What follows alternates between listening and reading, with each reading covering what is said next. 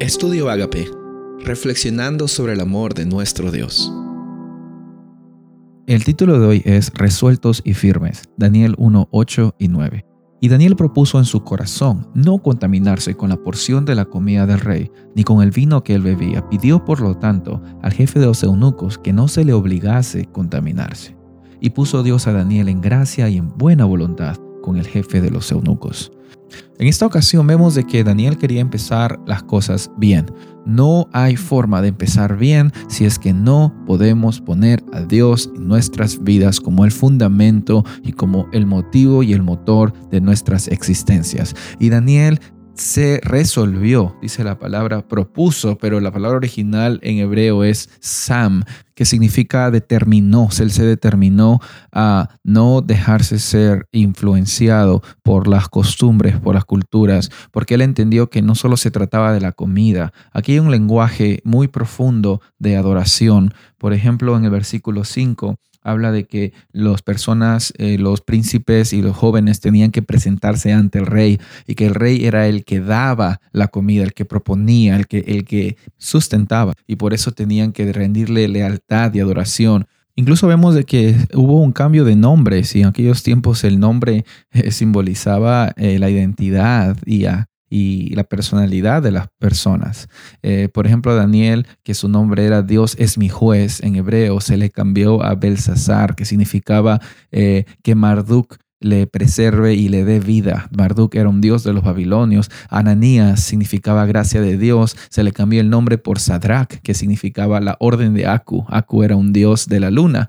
Eh, a Misael, que significaba quién es como Dios. Eh, los babilonios le cambiaron a Mesac, eh, que significa quién es como Aku. Y a Azarías, que significa Jehová ha ayudado, se le dio el nombre de Abednego, que significa siervo de Nabú que es el dios de la sabiduría de los babilonios.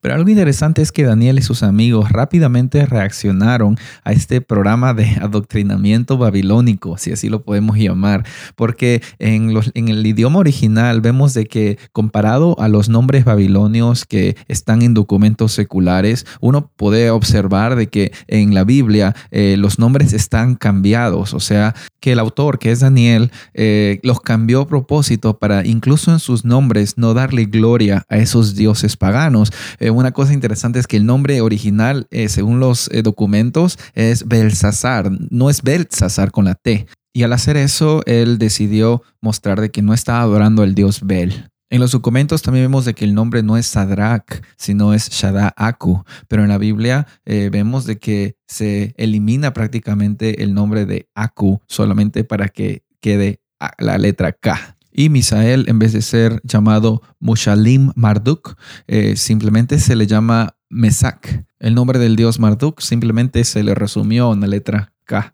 De la misma forma, Azarías eh, no debe verse llamado Abednego, sino Ardinabu.